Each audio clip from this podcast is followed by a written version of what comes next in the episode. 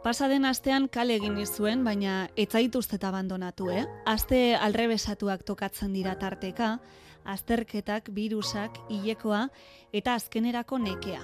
Baina lasai, elurretan eta mantazpian kargatu ditut pilak eta hartu ditut besapean beste hiru liburu zuentzat. Eta txikikeria da, baina berritasun batekin ator, ze oraingoan aurkeztuko dizkizuet euskeraz eta gazteleraz idatzitakoak, dena nastuta. Esan izuelako hasiera hasieran, hau anarkia zela.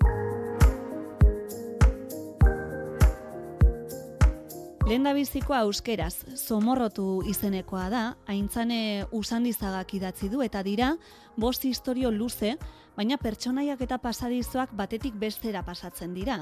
Autoskolako irakasle sasi filosofoa, keinu bilduma egiten duen neska, landareak zaindu behar dizkio naita, musikari originala izan nahi duen bestea, eta hori guztia, begirada ironiko batetik idatzita, estilo harinean esango nuke nik emango nioke aukeratxo bat, ez horregati bakarrik, batez ere azalak ere erakartzen nauelako, zuria da, eta emakume bat agertzen da lorez bilduta, baina gaur, hau ez da izango nire favoritoa.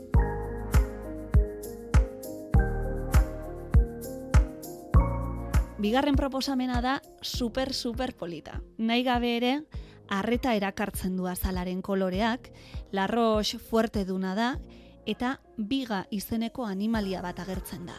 Biga, benetan identifikatu gabeko animalia. Hartzen duzu komiki liburua esku artean eta ematen dizu olako gogo bat aurtzarora itzultzekoa eta goxo-goxo presari gabe horriak pasatzekoa.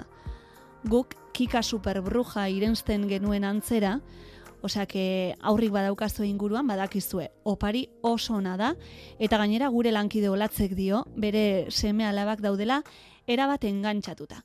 Por cierto, Romain Puyolek asmatu eta idazten ditu bigaren abenturak eta Vincent Cot da marrazkigilea. Eta bueno, ona iritsita, pentsatu nahi dut intriga puntu bat ere eukiko duzuela, zein ote den gaurko favoritoa. Badauka izena, Los amigos de mi vida. Adiskidetasunari eta erbestari buruzko historioa, El regreso Pulitzer saridun liburuaren egileak idatzi du, Hisan Matarri dazle Libiarrak, eta historioa hasten da, emezortzi urteko Billy Biar gazteren harremanetik tiraka, Londresen urteak pasa eta gero, elkarren bideak banatzen diren arte. Eta beti bezala, irakurriko dizuet zatitxo bat. Nadie puede saber con certeza lo que alberga el corazón de un ser humano, menos aún el nuestro o el de quienes conocemos bien.